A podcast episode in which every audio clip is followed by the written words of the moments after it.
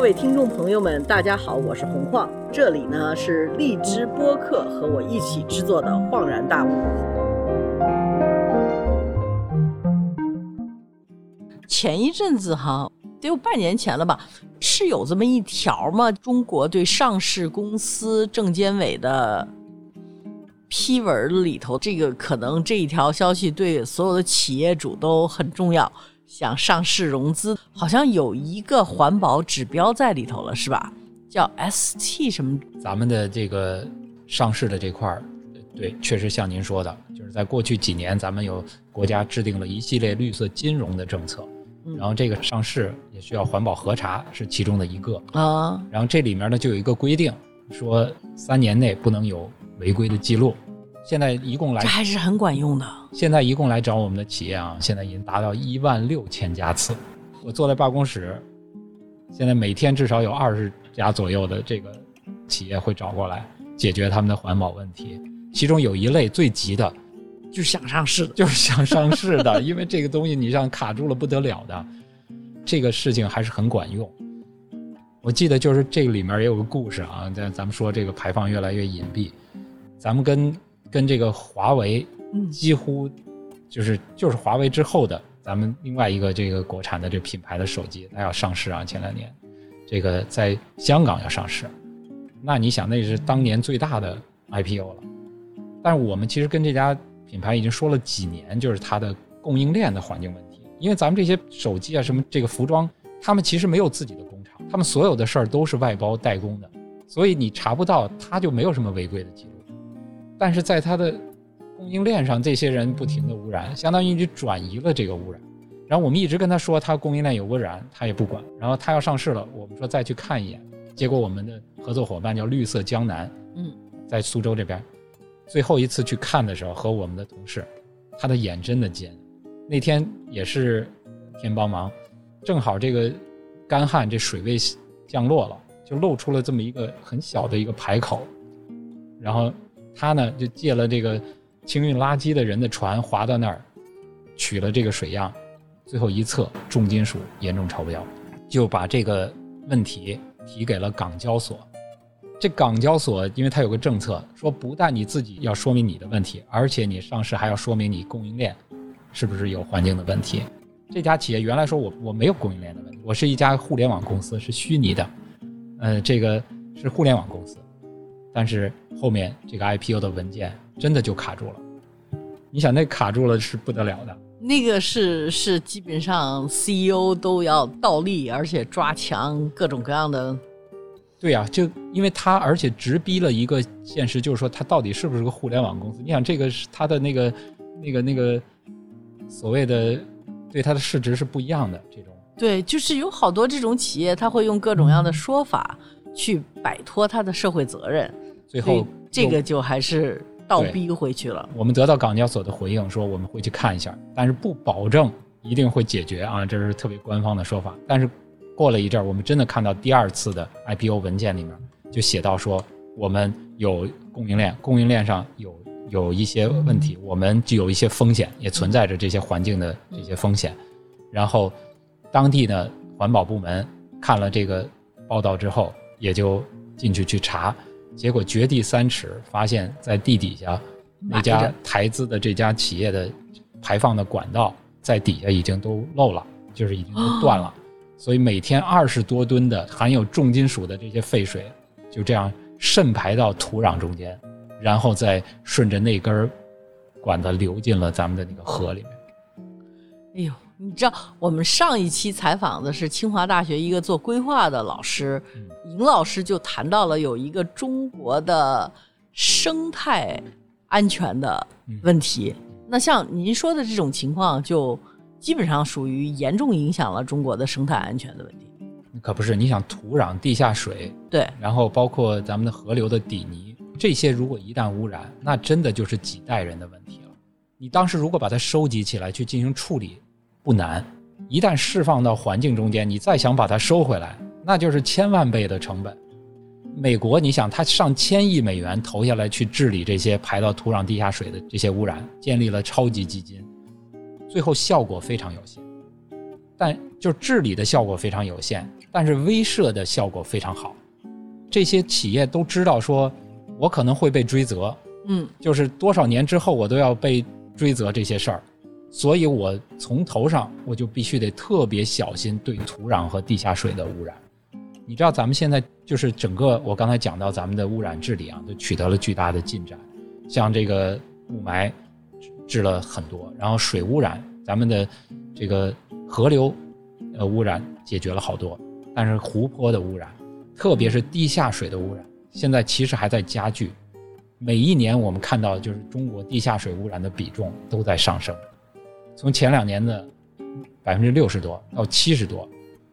到去年已经达到百分之八十以上的天哪，地下水都处于差或者是极差的状态。地下水啊，这是那这怎么处理呢？很难处理，因为你最后想把这些地下水去还清，你你你是不可能的，成本也是也是很难承受的。土壤咱们要治，你像咱们大气说这个加水，地下水的污染主要是来源于土壤的污染，然后有水的污染跟土壤污染是紧密关联的，两个因为是相互就是互相影影响的。呃，但是呢，总体上还是这些排放源啊，嗯，总体上还是咱们地面的这些排放源，包括咱们的一些这个油气的开发，包括一些咱们垃圾的没有做好防渗的这些填埋，都跟它有关系。但是工业的很多排放，包括咱们北京这个华北平原上曾经密布的很多这些渗坑、渗井，小的化工啊，这些这些化工、这些皮革这些，他们不愿不愿意去这个付付出这个治理成本的时候，他就挖个井，他就挖个坑，去把这些水往里一排，咱们那个地下水位又低，它就渗下去了。渗下去，你想这就是都污染了。你刚才问我说，我们为什么关注源？我们现在关注八百万个企业的环境表现，八百万，对，每天用五千个数据源把这个数据点点滴滴的汇总到一起，每一家都形成了一个颜色，一个嗯，分数。你在蔚蓝地图上可以看到四百万的都落在地图上了，都在各种各样的得分儿，得分儿。他看他的那个环保的指标达到了没有？没错，而且你说的就是像咱们，不管是国际的这些品牌，苹果、戴尔、什么 Cisco 这些，呃，这个包括 Adidas、Nike，然后什么 CNA，这是 H&M、Gap，都在用这些去看。然后咱们中国的品牌，华为，嗯，像这个朗诗地产，像咱们的这些这个呃 TCL 什么呃这这个呃李宁，他们都在看着，包括咱们最近最好的是银行金融机构开始看，谁要贷贷款。款谁对要贷款。太好了，嗯。今年疫情期间嘛，这个嗯国家说要支持中小企业，嗯结果一下就要给他们很多贷款，嗯，但是疫情又封城，就查不了。嗯最后咱们的一家国有大行交给我们七万要贷款企业的名单，七万个。去查，原来你想这要查得查多久？对，现在就是直接用大数据嗯把他们每一家儿这个环境表现是怎样的拉出来，凡是红色以上的，这个有问题的，你都得走过一个流程，先去确认到底怎么着了。所以我明白了，这个环保这个事儿，好像一个是大数据很帮忙，还有一个就是国家政策很帮忙，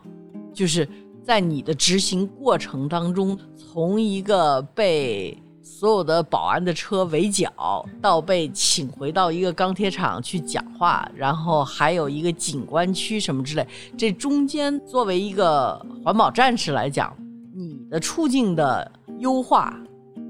是有大数据的科技的帮忙，也有国家政策的帮忙，这两点对不对？对，但是背后我觉得非常重要的就是国家整个大政方针调整了。咱们现在是金山银山，就是呃绿水水青青山就是金山银山。嗯这个大数据的，就是这个大方向的这种改变，当然这是一个大背景。然后另外国家呢也认识到说，环境的问题不是政府一家就能解决的，嗯甚至不是说企业就能解决，而是要全社会共同的参与。这个国家认识到这一点，而我们您这就是一个我们是个 NGO，对对吧是个非盈利的这个 NGO 组织。那我们在某种程度上也代言着一些环境呃利益，就是没人管的这些环境的利益。对然后我们也代表着一些公众的诉求，而国家现在特别看重公众的这样的一个参与，这也是为什么我们得到了一定的这样更多的重视。你比如说，我当时发了那个蔚蓝地图这个嗯 A P P 以后，嗯啊、就得到山东省的这个环保厅的厅长要我们去那儿走一趟。哎呦，当时心里很忐忑，因为之前每次都是压力，每次都是说不你不知道是不是鸿门宴啊，的？就是是不是要山神，要要要怎么压力我们？结果一上来，张波厅长就说这个，说我我这儿我这个省啊，现在有一亿的人口，我烧四亿吨的煤，四亿吨是什么概念？全美国那么大，才烧八亿吨，当时啊，他这一个省就烧了四亿吨的煤，然后说现在让我又要把这个 PM 二点五给治理了，我需要公众的参与，嗯、我需要大家去参与，但这个参与最好是就是基于一些科学、理性、数据。对，你这上面都是有数据，大家去参与就情绪化的。对就是说你你最好就是有有依据嘛，这样我也好跟进啊。所以您就看到了，就是我们能够作为一个这样的一个民间的机构，这个环保组织啊，能够得到重视，我觉得很大程度上是因为政府更多的认知到了社会共同参与的这样的一个重要性。不但是中央政府，你知道中央政府现在在这点上也高度重视。嗯我们现在成为环境部部长颁发了一个叫特邀观察员，嗯，恭喜恭喜，这非常好，因为这样你们就可以用你们的数据的力量和分析的力量去帮助政府的单位，把你们看到的民间的反映的问题直接反映给政府了，对，这反映出来这种信任的构建，终于到了这样的一个层级。还是挺好的。就不但是咱们说中央政府一直比较支持，然后现在地方政府也发生了这样的改变，嗯，所以我觉得现在是全民共同的去参与，但是参与有一个非常重要的前提，那就是得有信息。对。如果要是大家都不知道这些，这因为环保还是有门槛的呀，这么多比较科学的这些这些技术的这些问题，你怎么让老百姓可视化的去更容易的去理解它，对，然后很好的才能参与进来？这就是蔚蓝地图 APP 的它的目标，就是降低参与的门槛儿。让你一目了然，什么叫环境保护，什么叫污染。对我们有一个项目啊，就叫蔚蓝日历。然后这个蔚蓝日历呢，现在是咱们中国环境新闻工作者协会发起的。我们的蔚蓝地图作为一个参与的平台，嗯那么它就鼓励大家随手拍，你拍蓝天也行，拍污染也行。现在这个污染有些你拍完了还可以对接到这个部委的举报平台上面去。嗯比如水的这个污染可以对接到两部委的举报平台上，七个工作日之内会会得到回应。所以呢，这个蔚蓝日历呢，现在两年的时间，差不多拍了近百万张，嗯就是咱们的这些公众拍了差不多近百万张，因为它背后还得到了谁的加持？比如说这个阿里，阿里这样的一个叫公益三小时这样的一个支持，就是你拍这个，你可以获得公益三小时。然后包括这里面还可以拍你的小区的垃圾分类，你拍完了以后就能够确定这个小区现在分类的情况怎么样。嗯，这个因为对国家也有用啊，去决策这些事儿。呃，去管理。而且它上面结合了 AI，你知道这个 AI 是现在很厉害，就是人工智能嗯结合进去，这个人工智能说你对着它这个说出你想分类的垃圾，呃，它可以告诉你这个垃圾是什么类型的，它应该怎么分。然后这这在蔚蓝地图上，你可以语音输入，它就告诉你是这是什么，是厨余啊，还是这个可回收啊，还是什么垃圾？那这个我太需要了，我没发现这个功能，待会儿您得给我指出来一下，因为我住的那个地方虽然离北京市区比较远，但是可能是北京市最早垃圾分类的一个地方哦，那很好啊。啊、叫新庄，因为新庄和那一片儿都是垃圾分类特别早的一份，而且最好的是它当地的村民以垃圾分类为荣。新庄我知道，我还有一些这个认识一些环保的伙伴在那边推动垃圾啊，分类。啊对对对对，啊，是的，是的，我前两天还跟他们一起开论坛什么的，这个确实很值得赞赏的。所以这个就是你个人怎么去把它厨余啊跟其他可回收啊什么这些呃有害啊，就把它分出来。咱们有这么一个叫做呃 AI，就是人工智能可以帮着分。然后这个人工智能啊，跟那个随手拍还有一个特别强的地方，就是它有一个识图的功能。也就是说，你你有的时候走到，你比如说你你你在野外看到这些花儿啊、草啊，包括昆虫、包括动物、鸟，你肯定希望说，还是希望去了解一下它是什么。原来可能就能识别植物有一些这个软件，但是我们现在蔚蓝地图，它是所有物种都可以去识别。所以就像那个时候，我记得网上传说我们在东北看见又拍着白色的什么东北虎啊什么的这种。那将来你比如说在身边这些这个小区的这些动物，或者是你在到哪儿去玩去，你看到了这个动物，你把它拍下来，只要往上一传的时候，就可以告诉你它是一个什么物种。然后后面我们准备把那个百科知识也加进去，这样的话你还可以知道它有什么样的一些。特性，然后包括它保护的级别，这样呢，你就协助一起去。我们现在正在开发一个叫生态地图，嗯，那这个生态地图就可以把它定位上去。那这样呢，就是呃，你知道咱们国家的保护区都在哪儿？嗯，现在国家把百分之十八的国土划为保护区，百分之二十五的国土是生态红线。但是他们都在哪儿？他们都保护着什么珍稀特有的？咱没人知道啊！现在好多是就是我们就是要让你在蔚蓝地图上知道。你比如你要开启了这个功能，你下回再去玩，走到哪儿的时候，它会提示你，你可能接近了某一个保护区，然后它有什么样的保护的这些动物，你需要注意些什么？包括你拍到的这些，也可以去协助开展这些跟踪啊、呃迁徙的这些调研啊，这些。太好了，我就两个问题。一个呢是现在大家对环保的重视哈，有好多好多公司，尤其是时尚公司是拿环保说事儿的。我们怎么样才能区别开来？就这么说吧，我特别有时候就不好意思，就是因为我老被请去这些环保的论坛，然后我特别觉得，第一我没为环保做任何贡献，我也从科学上来讲不懂，也没有像您这样作为一个媒体人来讲。对环保有特别的重视，所以我老觉得我是一个是一个 fake，是一个 假冒伪劣的这么一个。然后我就想，如果我是假冒伪劣的话，那假冒伪劣的东西当环保的多得去了，对吧？而且这环保好像是一个特别好的噱头，大家都可以拿它去。去说点什么，要不然是去赚点眼球，甚至有的时候是就是销售上头是有助于那什么的话，怎么去分别呢？对，这个是个特别好的问题啊！就是现在因为全球就是有这样的一个环保的热潮吧，就是越来越多的人关注。像咱们中国，因为这本地的这些污染的问题，大家呃这跟自身相关了，所以大家就更关注环保。然后在国际上呢，现在主要是气候变化带动的这样的一种关注。这个对这个企业的这些碳排放的这种关注，气候的表现的关注特别的多，呃，当然也有对海洋啊、对化学品这些问题，所以很多企业呢会把它当成是一种噱头，所以就出现了专门的一个呃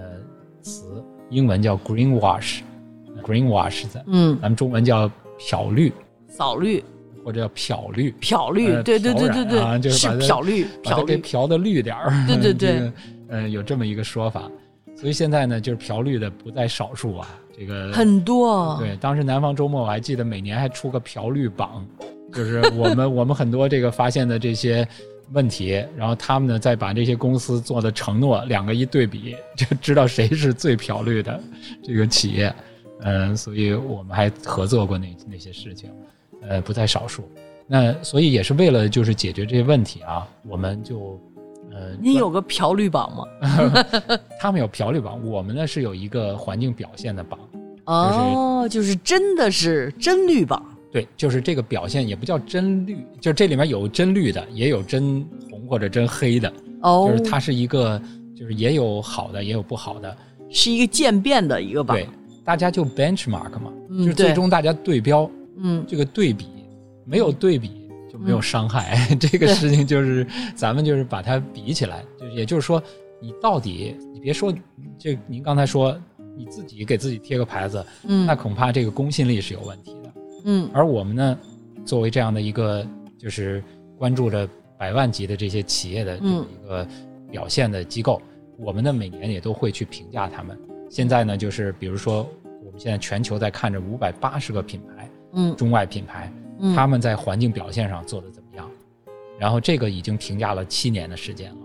那就是您这个榜公布过吗？我们每年都公布，但是我们的影响可能 你能下次公布的时候找我一下吗？好好好我特别对时尚这些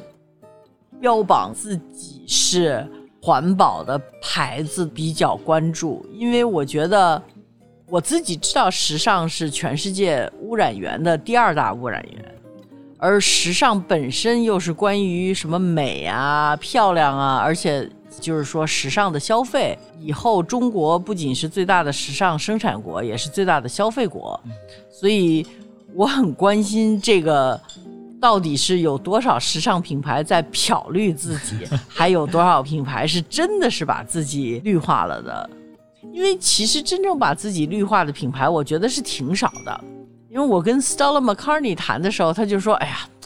他自己就感叹，因为他做了二十年这种样的环保时尚。他说，我刚开始大家都觉得我是个玩笑，我就是一个摇滚富二代，等于我们家也不缺钱，所以这环保就是我想玩的一件事。他说，没有人认为我是一个严肃的想做这件事情的人，超级痛苦的一个感觉。但是特别需要像您这样的，就是您知道，洪华老师，您您要是真的关心这些事儿，然后拿了这些榜去传播，可能就能起到特别大的作用。就是因为我们就需要像您，像这个 Stella McCartney 那样的，这个因为最后传播是我们所缺乏的，就我们没有这种。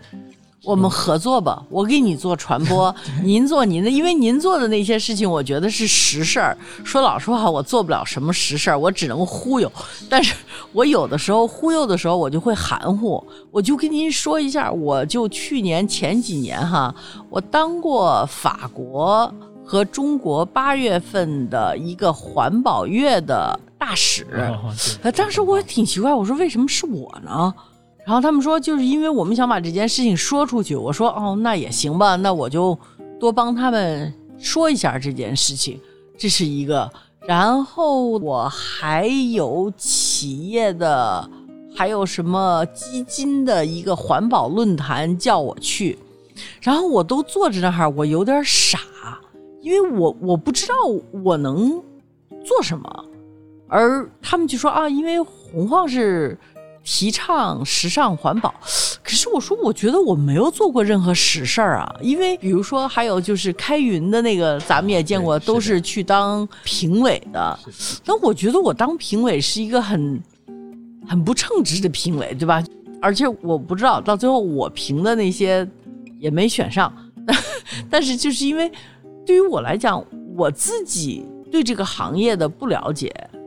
我再去评比的话，我自己心里头是觉得超级的心虚的一个人。但是如果说你们已经评出来一个榜了，你只需要我去把这个榜去告诉大家，我心里头很有底，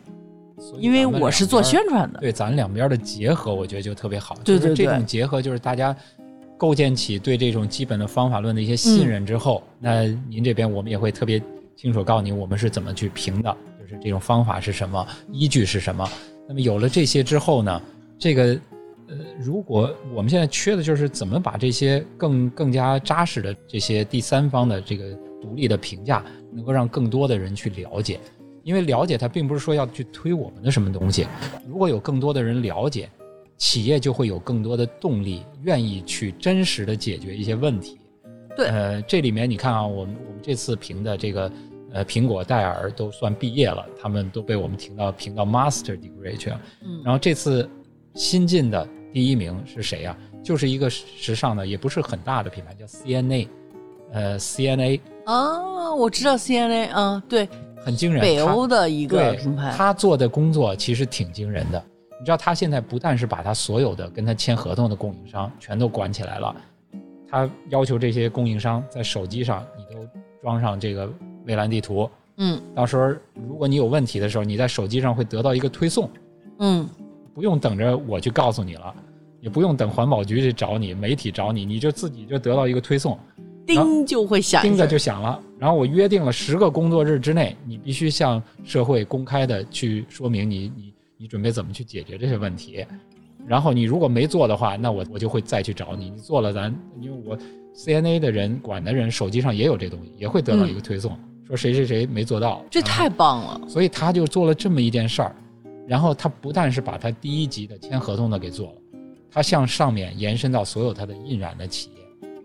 可是你看，CNA 在中国就没做起来，但是 H&M 在中国就做起来了。对，所以我们就必须得要告诉大家这件事情。是的，因为就是说，你有的真的是漂绿的，它不是真的绿的，和真的绿的是不一样的。因为你要真绿的话是有代价的，不是所有人漂绿的话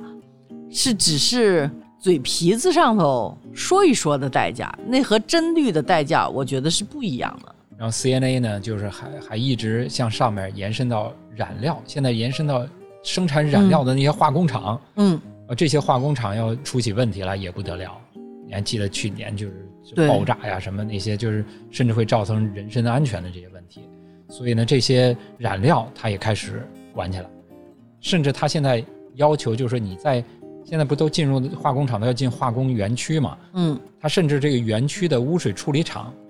如果出了问题，那不是跟它的供应商也有间接的关系吗？嗯，他会写信给这个污水处理厂，要求他们也需要去做到环境的这个达标。所以很闭环了。然后包括就是给他们处理这些化工的危险废弃物，这些东西最毒了。这些如果在我们这上面如果有超标的记录，他也会收到，也会要求你你用的这些危废处理公司，你也要去找他们，让他们也去解决这些问题。所以这个就是能做到这一点的，现在还是比较少的。H&M 总体表现也还也还是不错的，就是它也能做到对它的供应商的检索呀这些推动，但是距离 CNA 还是有一定的距离，距离就是的啊所以还需要再提升的。嗯，所以我就说这些时尚的这个品牌，实际上是可以做这些工作。嗯咱们现在你看最热的，现在当前在环境界最热的议题是什么？就是，Zara 是不是表现很不好？呃，Zara 呃最近还是有很多提升，还是不错的。现在几个快时尚的品牌可能也是压力比较大，所以都在做着这方面的工作。嗯呃，倒反而是有一些，就是您知道我们特别需要您的是什么吗？就是那些奢侈的有嗯一些品牌，嗯实际上它也有些问题，但是呢，因为我们的影响力还相对比较小一些，所以就还没能像这个 Ralph 我马上让他们知道，Lauren 什么这些的，哎呀，那个表现就很有问题，差的一塌糊涂。然后包括有一些就是其实量量也不少，像那个迪士尼，它其嗯实也、也做好多儿童的这些服装，但是一直就不去关注它的这它的环很保的多污染的问题。我们还专门弄了一期，结果彻底点名一下迪斯尼和 Ralph Lauren。啊就没能这个这这方面还是差的太太太多了。所以这些事情呢，就是如果咱们大家去关注，因为企业它有的时候也有苦恼，就是我做了这些事儿，我都有一些成本。如果关注不够多的时候，那我的这个在国外的总部，他常常就不认为我们应该投入这些成本去做这些，就是真有公众关心这些事儿的时候，嗯他觉得哎这个东西就很值。所以好多时候我们为什么呃希望公众更多的去参与？嗯为什么好多人找您？就是因为我们得有您这样的大咖，把这个信息要能够让更广大的人群知道这些环保的信息，要破圈儿。因为我现在的我们的很多信息还局限在我们这个圈儿内，圈内，圈儿内才有多少您以后要发布什么发布会啊，或者什么，你就找我，好。我就特别愿意给您公布这些东西。如果说我在我的这个范围内的话，能够起到一个作用，也许或者我能动员更多的，比如说平台啊什么的，一起去做这件事情，那就会更好，因为他们的力量还是比较大的。他们的力量真的大，就是您让我想起，就是曾经有有一个电影人啊，有一天来找我，我都没想到，这个就是 DiCaprio，嗯，对，小小李子。小李子，啊，有一天突然说要要来中国，说要拍个电影，要找我，我就当时把我惊到了，说这个这这我跟这电影肯定是没有什么是绝缘的这种这，然后结果就真的来了。也是这么冷的一个一一天，然后在北京一个胡同里边，这个弄了个四合院他就真的就就是让我带着他在胡同里面一边走一边聊，说为什么中国是重要的，在整个全球这个环境的治理中间，为什么它是特别重要？就他为什么关心这些事儿？他也讲了他的一些想法。后来我这边也讲到了，就是说确实，因为他拍的那个片子叫《Before the Flooding》。就是讲述说，如果我们不去遏制这个气候变化的话，那有可能最后就会导致灾难性的一种气候变化的结果。这是呃，对，他是好莱坞比较对气候变化做出很多努力的这么一个演员。对，因为之前我们都知道有一些电影，像《后天》啊，像我们的这个宣教中心也拍过这个病毒复活的那些，都是跟气候变化相关的议题。他拍的这片子呢？当时也是在讲这个事情，然后我就就是我们聊到这个问题，就讲到说，中国确实是一个世界工厂，咱们的规模现在是特别大的，咱们的这个煤炭的消耗在短短十一二年就翻了三倍，然后现在就是烧世界一半的煤炭，那时候雾霾之所以严重，也跟这个极其快速的一个发展化石能源的这种消耗增长有关系。那么现在咱们。烧多少呢？就是排多少呢？现在到了世界的百分之三十以上的这个碳排放是由咱们这一个国家去排出来的。但是背后确实，我也展示了蔚蓝地图上这么多的国际的品牌在这边的采购。我们至少有四分之一的排放都是为为全世界消费，对，就是我们出口这些产品的过程中间隐含在里面的，所以。我就跟讲到的，就是说我们需要共同的努力。我们中国自己确实要管好自己的事儿，咱们自己努力啊，在这边治气啊、治水啊，这个呃减碳。但是如果大家能合力，如果消费的这些国家也在意这些事情，这些品牌的行为发生了变化，包括这些国际大的投资机构开始看这些。现在国际这些大的投资机构还没开始看这些。嗯，这个咱们国内反而这个绿色金融已经搞，已经开始看这些数据了，但国际这些企业还，这些大的投资者，很多时候看好中国的经济，所以纷纷现在在买咱们的这个投咱们的这些企业，但是他们还没有把这个环境纳入到中间去，所以就需要像 DiCaprio，像您洪华老师这样的，能够把这些信息能够让破圈，能让更多的人知道说。现在有了前所未有的数据，你想，这是每天数百万的，就我们现在光企业的排放数据，每天就有三百万这样的一个量级，那你可以非常清楚的去给这些企业画像，谁有问题，同一个行业都是高排放的行业，也可以把他们分出个三六九等，那你干嘛要非得要投给那些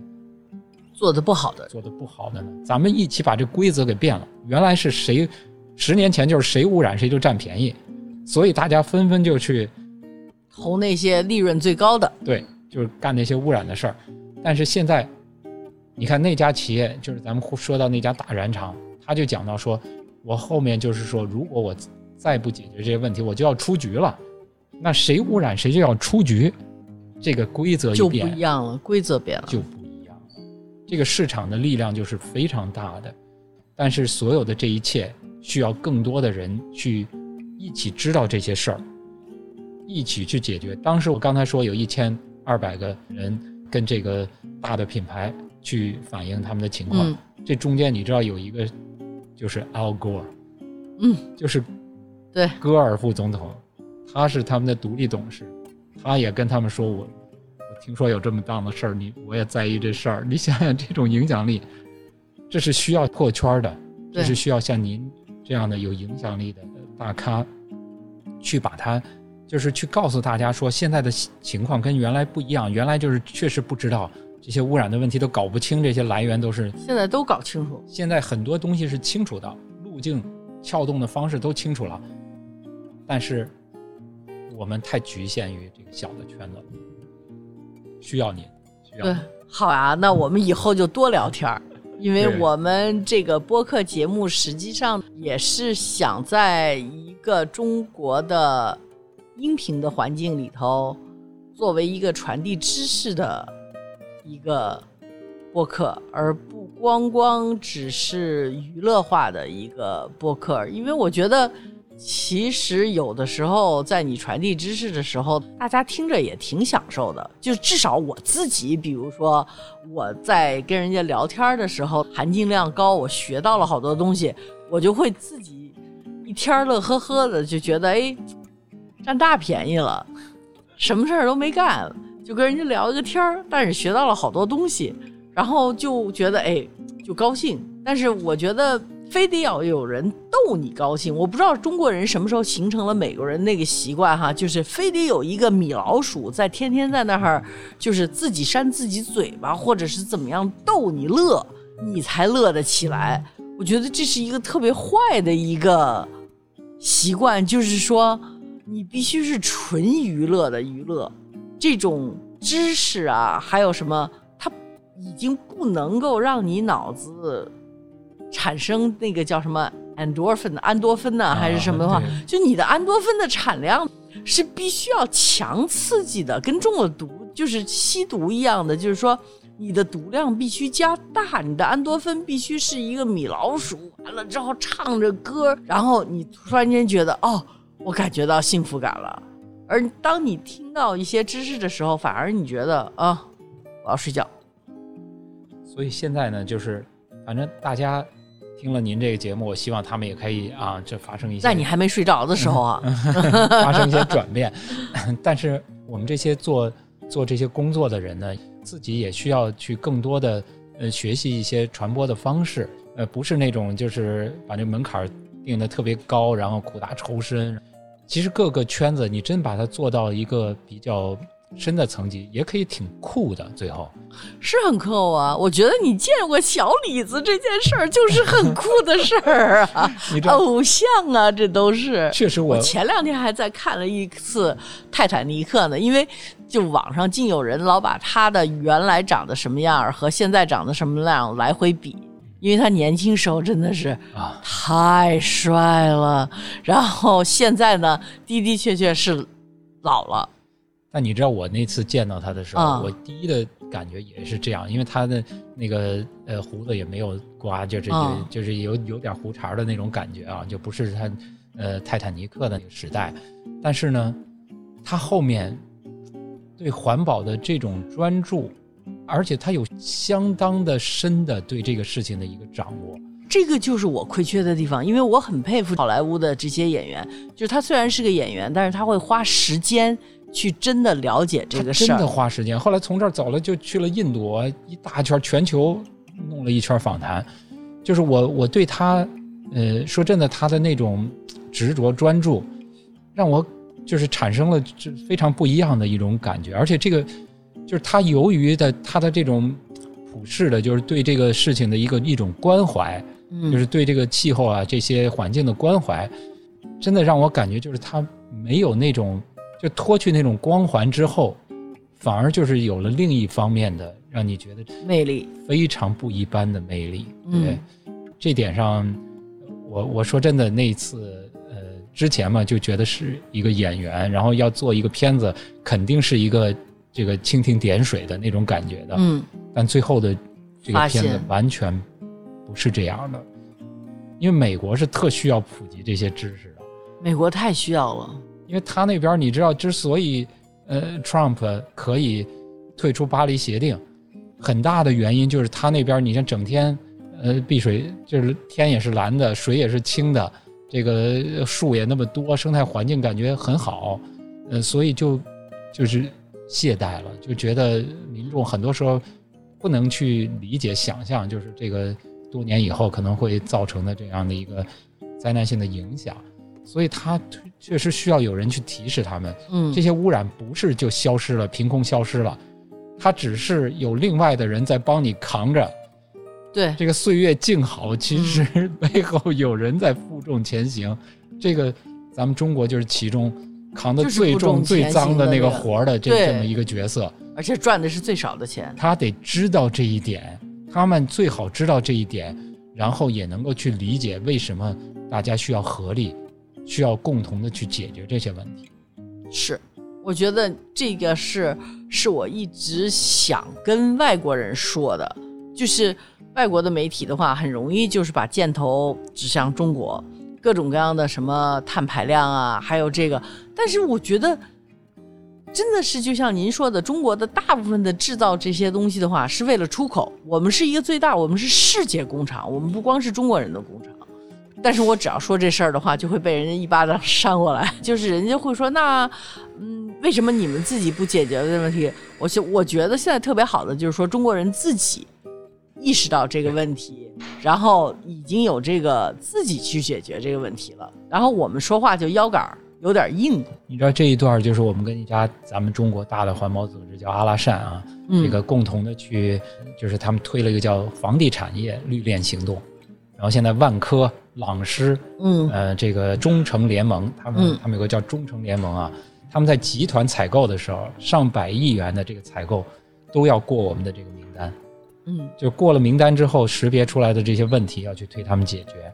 然后他们的碳排放。就是咱们整个房地产业，嗯，加建筑业，嗯，差不多就是咱们的碳排放的将近四成在他们那儿，嗯，全球碳排放的百分之八就在咱们中国的这两个行业中间，因为背后是钢铁、是水泥、是建材这些大是。大的焦化这些，所以呢，你看他们当他们在意这些事儿，这两天这个中诚联盟前任的主席我们还要见面啊，就是朗诗的这个田明总，然后大家就要议的是绿名单怎么弄。也就是说，我们现在跟专业的机构合作，做了一个这个企业测算他们碳排放的一个核算平台。因为好多时候他们要管理这个碳，首先得知道我到底排多少碳。对，是。但是现在这种能力是不具备的。现在咱们习主席代表中国已经在全球承诺，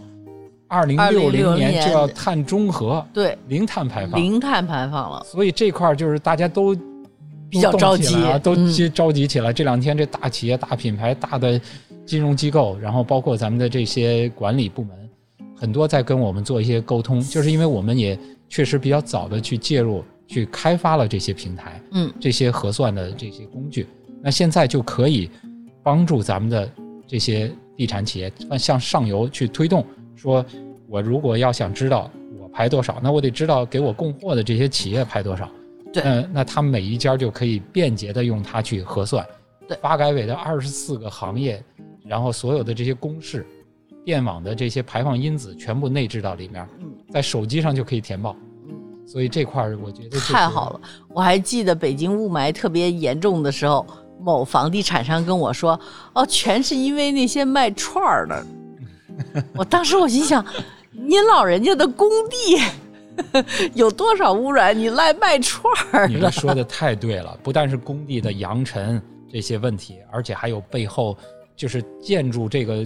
生产这里面的建材，对啊，排放是不得了的。是这个最后的累积下来。对啊，它生产的过程比人家国外高碳多了。比如炼钢，别人是用废钢去炼，这个就循环再生。咱们都是从澳大利亚铁矿石，然后一点一点的，最后高炉给炼成咱们的钢。对，这个过程本地的排放不得了，然后碳的这种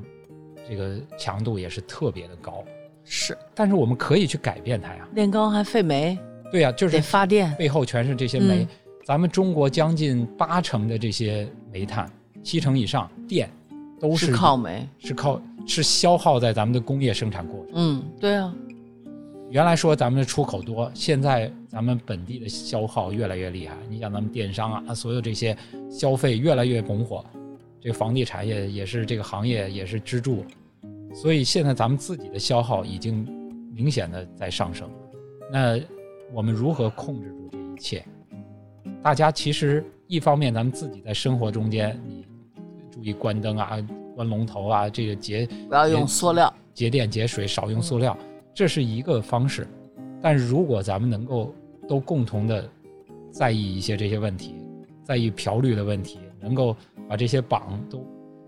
一定要看这个榜，买东西的时候一定要看这个榜，我一定要把马老师的榜拿过来公布一下，我选那个最好的十个和最坏的十，个。包括这个榜，包括我们刚跟澎湃新闻、跟这个每日经济都在做这个上市公司的榜，那大家都在投资。对，我看见上市公司的榜了，时候大家也嗯可以注意一下，说上市公司有些时候还真有关系。你比如嗯刚刚退市的那个叫盛运的这嗯，家，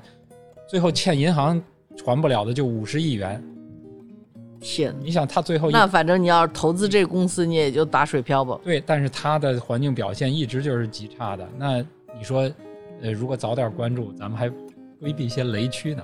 对啊，就是不会当这种金融难民了，对对，对吧？被人家骗着去投资点什么东西。好的，谢谢马老师，我回去慢慢把那个榜给编出来。感谢感谢。好的。